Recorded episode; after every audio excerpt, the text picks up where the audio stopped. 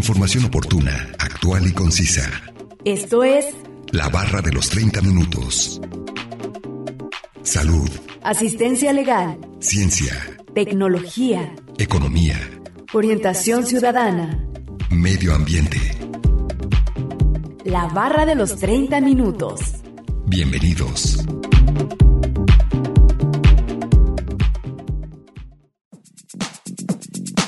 La Guerra Fría fue un enfrentamiento político, económico, social, ideológico, militar e informativo iniciado en el término de la Segunda Guerra Mundial, entre los bloques occidentales y oriental, liderados por Estados Unidos y la Unión Soviética respectivamente. Bienvenidos sean todos ustedes a la barra de los 30 minutos. Los saluda Gustavo Robles. Es un placer que nos sintonicen en el 104.7 de FM o en la página de internet udgtv.com diagonal radio udg diagonal colotlán. El día de hoy hablaremos acerca de la Guerra Fría y nos acompaña un especialista en el tema, así que no se mueva y sigan sintonizándonos con este interesante tema que hemos preparado para ustedes. Comencemos a escuchar el primer fragmento de la entrevista e información adicional que hemos preparado. Ciudadanía. Para empezar, ¿cuál es tu nombre y tu cargo? Mira, yo soy José Jesús Bravo Vergara, soy doctor en ciencias sociales, soy profesor investigador. En este momento soy miembro del Sistema Nacional de Investigadores, nivel 1. Muy bien, doctor José. Para hablar acerca de, de la Guerra Fría. De acuerdo. ¿Qué, ¿Qué es la Guerra Fría? La Guerra Fría fue un conflicto ideológico que planteó una lucha política, económica, militar entre dos superpotencias, la Unión Soviética y Estados Unidos. Hubo una competencia tecnológica, cultural, incluso en el ámbito deportivo también, que fue utilizado, digamos, como una especie de herramienta complementaria para pues, destacar sus respectivos sistemas, ¿no? Estamos hablando de que fue un conflicto o una guerra eh, con una declaración no establecida, no oficial, que se llevó a cabo en terceros espacios, es decir, en terceros países, ¿sí? Esa es la, la dinámica de la Guerra Fría. No hubo nunca una guerra directa eh, de confrontación directa en una guerra declarada directamente entre la Unión Soviética y Estados Unidos, sino a través de terceros espacios o por medio de terceros espacios. Muy bien, doctor. ¿Cuál fue el motivo de inicio de este conflicto? Eh, mira, este, tiene que ver mucho, obviamente, con la posición que toma Estados Unidos. Estados Unidos termina como la hegemonía mundial después de la Segunda Guerra Mundial. Tenía la mitad del PIB tenía el monopolio del poder nuclear en ese momento, de 1955 al menos a los 49, 1959 tuvo el monopolio nuclear. Obviamente tenía el ejército eh, y la marina estadounidense alrededor del mundo y además estaba planteando la estructura eh, del orden mundial después de la guerra, ¿no? A través de organismos internacionales y de alianzas militares.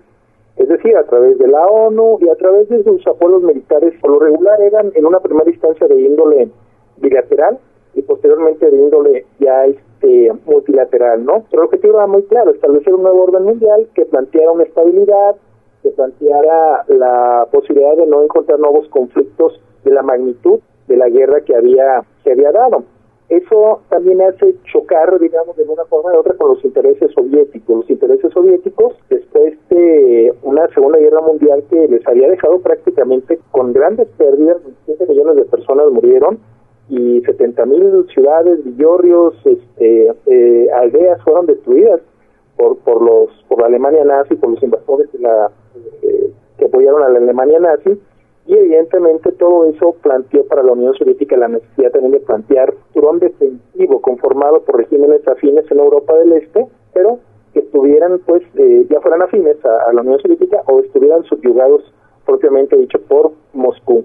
Sustancialmente esto se da en Europa del Este es lo que se conocería en su momento como los países del bloque soviético, Polonia, eh, Checoslovaquia, eh, Hungría, Bulgaria, Rumania también en su momento, Albania, Yugoslavia en una primera instancia, aunque este fue un caso muy particular el de, el de Yugoslavia. Hay un telegrama que escribe George Kennan en 1946. George Kennan era asesor agregado, mejor dicho, de la embajada estadounidense en la Unión Soviética en esta etapa, en 1946 y él publica un telegrama que es conocido como el agrotelegrama, en donde plantea cuáles son las fuentes de la conducta soviética y señala que precisamente la Unión Soviética pretende la expansión, la expansión de su ideología, la expansión de sus intereses y evidentemente esto plantea para Estados Unidos la necesidad de establecer una doctrina de contención si quiere mantener un orden internacional favorable, ¿no? Entonces se desarrolla con base en el planteamiento de George Kennan lo que se conoce como eh, la doctrina Truman, que también es conocido como el containment en inglés o la doctrina de contención en castellano. Sí, sí muy bien, eh, doctor. Y entonces los participantes de esta Guerra Fría fueron eh, los estadounidenses contra los soviéticos, pero ¿hubo alguien más involucrado? Sí, claro, claro, hubo este, dos grandes polos de poder. Eh, precisamente esta dinámica que se va desarrollando en dos grandes polos de poder va a ser pues que esta etapa también sea conocida no nada más como Guerra Fría, sino también como la época bipolar, ¿sí? O la Guerra Fría porque está basado en una dinámica bipolar, dos grandes polos de poder dos superpotencias ya no eran potencias secas, no eran eh, conocidas como las superpotencias porque tenían una mayor capacidad económica y militar que las potencias tradicionales como Reino Unido, como Francia, obviamente como una Alemania que en ese momento estaba vapuleada, ¿no? Después de su derrota en la Segunda Guerra Mundial, o como el propio Japón también, ¿no? Entonces, e, eso es lo que se presenta. Obviamente, este, estos dos polos de poder también van a hacer sus respectivas alianzas militares. En 1949, en abril de 1949, se fundó eh, la Organización de Tratado del Atlántico Norte, que, bueno, hoy en día está vigente y se ha expandido todavía más. Hacia 1955, en respuesta a la inclusión de Alemania Federal en la OTAN, en la Organización del Tratado del Atlántico Norte, pues también este, se creó y se fundó en mayo de 1955 también lo que fue conocido como el Pacto de Varsovia, es decir, la alianza militar dirigida por los soviéticos en donde estaban países del bloque del este como Polonia, Checoslovaquia, Hungría, Bulgaria, República Democrática de Alemania. Sí, cada, cada una de esas superpotencias, como lo menciona, tomaron como que sus aliados, sus bandos. Así es. Eh, ¿Y el desarrollo de esta guerra dónde se suscitó? Mire, eh, siempre van en terceros espacios. Eh, obviamente va a ser algo interesante porque en 1947 se presenta la guerra civil, por ejemplo, en Grecia, y va a ser eh, tremendo la, la situación en Grecia en donde los socialistas intentan tomar el poder frente a los liberales unidos a los monarquistas en griegos, apoyados por los británicos inicialmente y posteriormente, los estadounidenses toman esa batuta y los soviéticos van saliendo poco a poco de Grecia pero Grecia se conserva, digamos, en el espacio de eh, aliado, digamos, de Estados Unidos y posteriormente se van a presentar otro tipo de dinámicas también interesantes, ¿no? Por ejemplo, el bloqueo a Berlín, que se da entre 1948 y 1949, que dura alrededor de 10 meses, que va a ser lo que va a dar origen a la OTAN propiamente dicho. Viene lo que es también la obtención de la bomba atómica por parte de la Unión Soviética en agosto de 1949 se anuncia de hecho por Estados Unidos, no tanto por la Unión Soviética, y ratifica la Unión Soviética en septiembre de ese mismo año que ya tiene la bomba atómica. Y viene algo interesante también, por ejemplo, la República Popular de China, en donde llegan los comunistas al poder en octubre de 1949 y fundan precisamente lo que es la República Popular de China, mientras que el gobierno nacionalista parte hacia la isla de Taiwán. No olviden que nos pueden compartir sus temas de interés al 499-99, 242-33 y 800-701-9999. Además pueden encontrarnos en Facebook como la barra de los 30 minutos. A continuación, escucharemos la cápsula informativa referente al tema de hoy.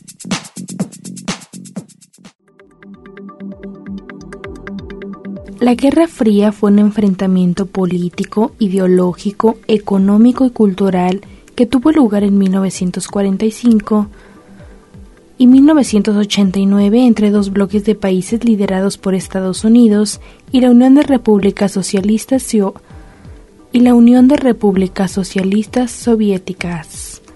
El eje del conflicto fue la pugna entre los modelos de organización política y económica de las dos superpotencias surgidas luego de la Segunda Guerra Mundial.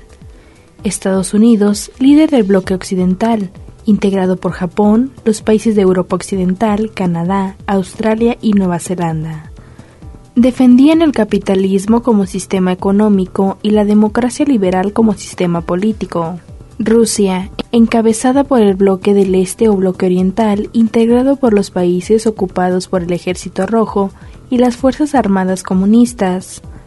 defendían el socialismo como sistema económico y social y la democracia popular de un partido único como régimen político. La Guerra Fría se extendió hasta 1989, cuando la caída del muro de Berlín, el fin de los gobiernos socialistas en Europa Oriental y la cumbre de Malta pusieron fin al enfrentamiento de Estados Unidos y Rusia y sus respectivos aliados. Berlines occidentales observaban el aterrizaje de un avión estadounidense en el aeropuerto de Teppenholm en 1948. El bloqueo de Berlín Occidental por los soviéticos fue una de las primeras crisis de la Guerra Fría. ¿Por qué se le llamó Guerra Fría? El término Guerra Fría existía desde la década de 1930, cuando la Guerra Freud se utilizaba en Francia para describir las relaciones cada vez más tensas entre los países europeos.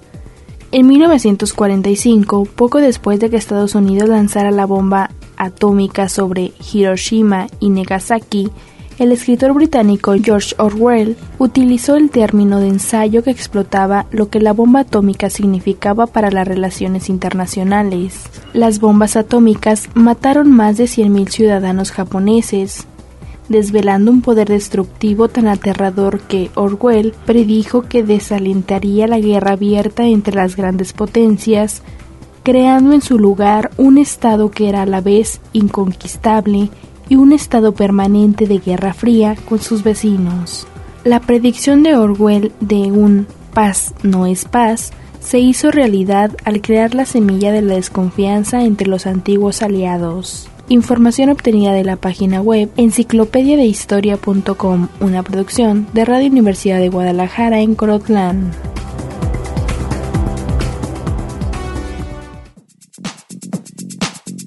Vamos a un corte de estación. Regresando escucharemos la última parte de la entrevista con el doctor José de Jesús Bravo Vergara, profesor e investigador del Centro de Estudios sobre América del Norte del CUCH.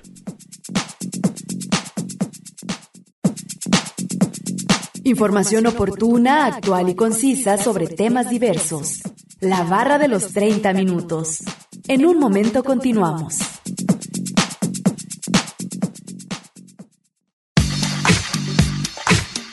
Conoce aspectos básicos de temáticas diversas. Esto es La Barra de los 30 Minutos. Estamos de regreso.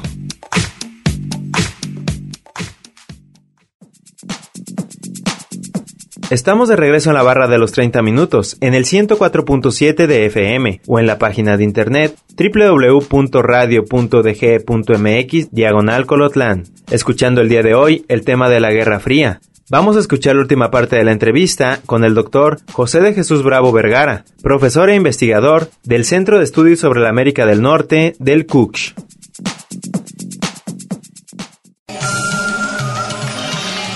Ciudadanía.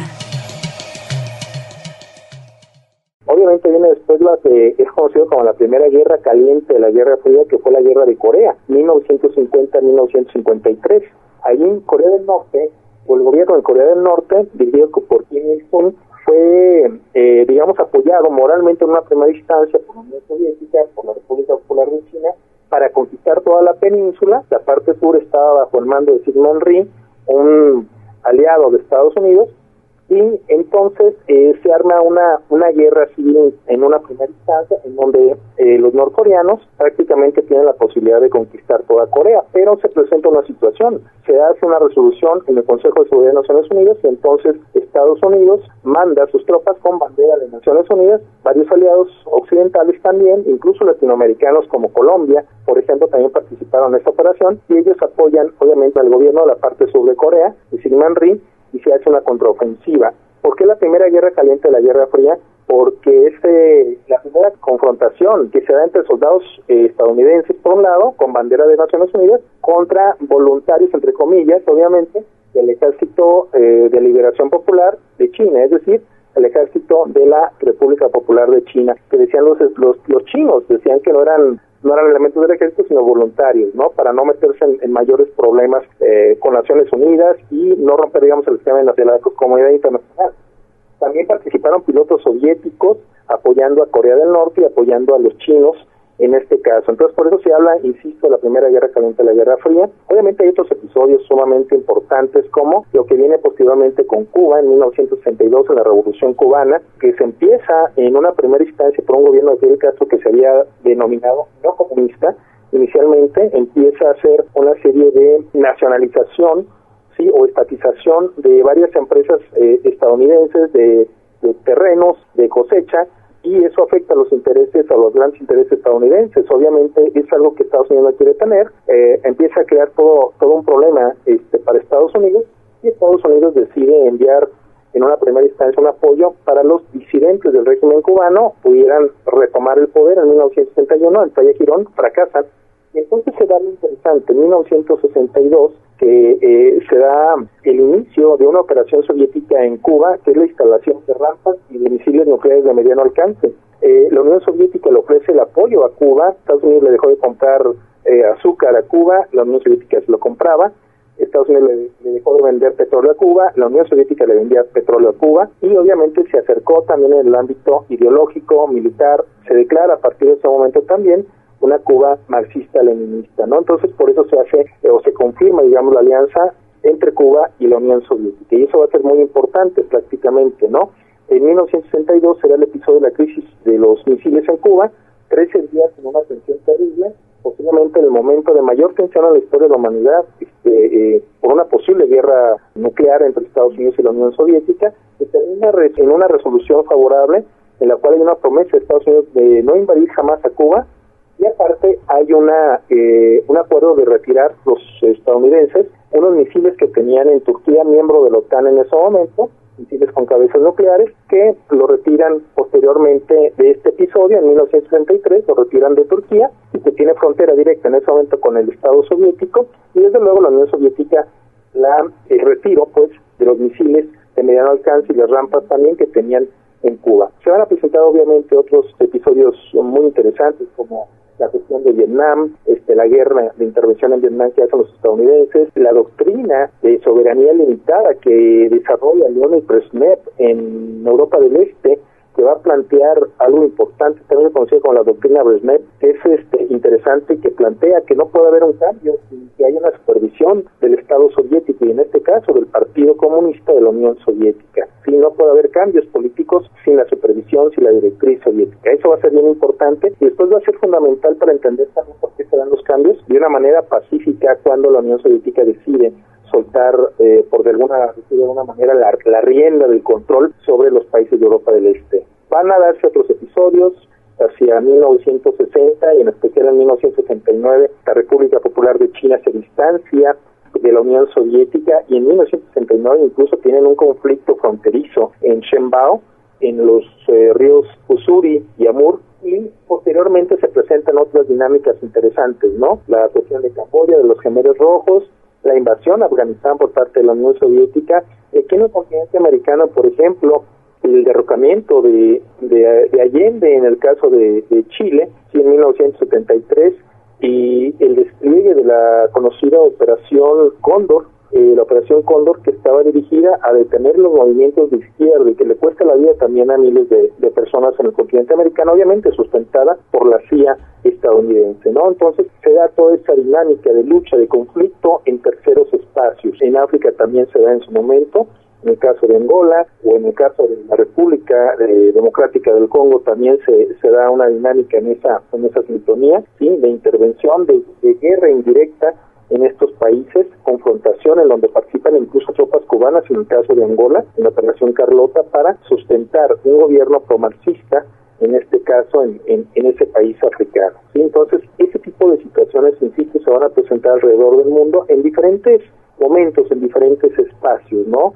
Sí, es entonces una guerra muy amplia y en diferentes puntos de todo, lo, de todo el planeta. Así es, se presentan obviamente en, con diferentes resquicios también. Obviamente era la cuestión política, el contorno político, era el choque ideológico, el choque económico, porque de repente no mencionan que en su momento la Unión Soviética fue la segunda potencia económica del mundo, sí, especialmente en la década de 1960 y posiblemente hasta 1970, solo que eh, comienza a partir de 1970 con la llegada de Leonid Brezhnev al Partido Comunista de la Unión Soviética y por ende jefe del Estado soviético, comienza lo que se conoce como la ralentización de la economía soviética. Llega el punto en que prácticamente Morel y los sucesores de Leonidas Brezhnev, primero Yuri Andropov y posteriormente Konstantin Chernenko, mueren también a los dos años de llegar al poder y surge la figura de eh, Mikhail Gorbachev. Mikhail Gorbachev un reformista intenta salvar al Estado soviético, tiene que hacer una serie de políticas extraordinarias ahí eh, para tratar de reformar y reestructurar a la Unión Soviética. ¿sí? En una primera instancia lleva a cabo lo que le llaman la perestroika, es decir, una reforma, una reestructuración económica y política, y desde luego también lleva a cabo lo que se denomina la glasnost, que es eh, la apertura y la transparencia, ¿no? Que era la otra parte, el derecho de los ciudadanos que pueden empezar a tener una posibilidad de asociarse para llegar a ejercer algún cargo político. El Partido Comunista Soviético prácticamente controlaba todo, no nada más en la Unión Soviética, sino también en los países del bloque soviético, como Polonia, Hungría, República Democrática de Alemania, eh, Checoslovaquia, Bulgaria, son fundamentales. Entonces eso va a ser importante. Cuando Gorbachev llega y lleva a cabo esta serie de reformas con el afán de salvar la Unión Soviética, tenía una economía caída absoluta, también plantea que es necesario el cambio para los otros, para los países del bloque soviético, los que ya te mencioné precisamente, ¿no? Y eso va a ser importante porque a partir de esa transformación y de recibir esa orden, los directrices de los partidos comunistas de estos países también llevan a cabo reformas que van a permitir primero la salida, ¿sí? de estos propios dirigentes, el ascenso de gobiernos provisionales que llevan a cabo elecciones libres y obviamente ahí pierden las elecciones los socialistas, los comunistas, aquellos miembros obviamente o aquellos que habían estado subyugados o habían sido aliados del régimen soviético, ¿no? Entonces eso va a ser importante, de ahí surge la posibilidad de que haya una transformación sin violencia, ¿no? Tal como en el caso de Checoslovaquia se le llamó la revolución de terciopelo. Esta ha sido la entrevista con el doctor José de Jesús Bravo Vergara, profesor e investigador del Centro de Estudios sobre América del Norte del CUCH. A continuación, escucharemos una cápsula informativa. ¿Por qué se creó la OTAN? Estados Unidos no era el único que se preocupaba por la presión de Stalin para pretender la influencia soviética hacia el oeste y someter a otros estados al dominio comunista. En 1948, la URSS apoyó un golpe de Estado comunista en Checoslovaquia y lanzó un bloqueo de Berlín Occidental, que había sido dividido en zonas de ocupación controladas por los comunistas en el este y los capitalistas en el oeste para demostrar un frente unido, formaron una alianza transatlántica de defensa mutua conocida como la Organización de Tratado del Atlántico Norte o OTAN. El 4 de abril de 1949, Estados Unidos, Canadá, Bélgica, Dinamarca, Francia, Islandia, Italia, Luxemburgo, Países Bajos, Noruega, Portugal y el Reino Unido firmaron un tratado en el que se acordaba que un ataque armado contra uno o varios se considerara un ataque contra todos ellos. Una delegación soviética llega a Polonia en mayo de 1955 para asistir a una reunión que se culminara con el Pacto de Varsovia, un acuerdo de mutua defensa entre ocho países comunistas de Europa Oriental que pretendía servir de contrapeso para OTAN en Occidente. La URSS respondió creando su propia alianza defensiva. Firmando en 1955, el Pacto de Varsovia incluía a la Unión Soviética y a siete estados satélites, entre ellos Polonia y Alemania Oriental, reforzando la barrera ideológica y militar entre Europa Oriental y Occidental. Winston Churchill había bautizado como telón de acero en un discurso de 1946. Características. Las principales características de la Guerra Fría son no fue un enfrentamiento armado directo, sino que contribuyó a una amenaza permanente de conflicto entre los dos bandos. Cada uno de los bloques se organizó mediante tratados de cooperación, ayuda mutua y apoyo militar. El bloque occidental integró la OTAN y del bloque oriental, el Pacto de la Varsovia y el Consejo de Ayuda Mutua Económica. El sostenimiento por parte de Estados Unidos de los gobiernos de los países del bloque occidental se basó en una doctrina de Truman que buscaba tener la expansión del comunismo a nivel mundial.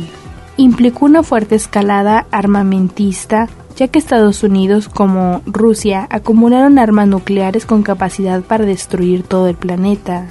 La demostración del poder y la capacidad destructiva de los Estados Unidos en pugna se manifestó con constantes ensayos nucleares y en la exhibición de los respectivos arsenales en desfiles militares y demostraciones patrióticas. El equilibrio entre las superpotencias se sostuvo en el temor de un conflicto nuclear que provocara la mutua destrucción, esto llevó a que en las sociedades occidentales se desencadenara un fuerte temor a una guerra nuclear. El momento de máxima tensión mundial fue la crisis de los misiles en Cuba, 1962. El enfrentamiento entre las potencias se manifestó en la participación directa o indirecta en conflictos entre otros países, especialmente Asia y África. Por ejemplo, la Guerra de Corea 1950 a 1953, la Guerra de Vietnam 1955 a 1975 y la Guerra de Yom Kippur 1973. El enfrentamiento entre los bloques se evidenció en otras áreas como la ciencia, la cultura y la tecnología. Una de estas manifestaciones fue la carrera espacial, una competencia por la exploración y la conquista del espacio exterior. Al interior de ambos bloques, el conflicto se sostuvo a través de enormes aparatos de propaganda. Para las potencias eran tan importantes los logros obtenidos como su comunicación, ya que los éxitos de las misiones se percibían como triunfos en un modelo sobre el otro. Información obtenida de la página web enciclopediadehistoria.com, una producción de Radio Universidad de Guadalajara en Colotlán.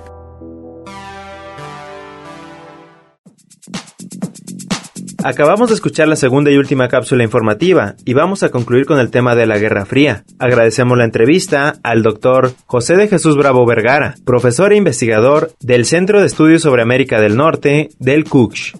No olviden que si se perdieron algún programa, pueden escucharlo o descargarlo desde el sitio web www.radio.udg.mx diagonal colotlan, dar clic en la opción podcast y después seleccionar la barra de los 30 minutos, donde encontrarás todos los temas. Sigan sintonizándonos y no olviden escucharnos de lunes a viernes a las 11.30 de la mañana y a las 11.30 de la noche en retransmisión. Y los sábados no se pierdan el maratón de la barra de los 30 minutos, donde se pasan los 5 temas de la semana. Es un placer haber estado con ustedes. Se despide Gustavo Robles. Hasta luego. Radio Universidad de Guadalajara en Colotlán presentó La barra de los 30 minutos. Información oportuna, actual y concisa sobre temas diversos. Gracias por habernos acompañado.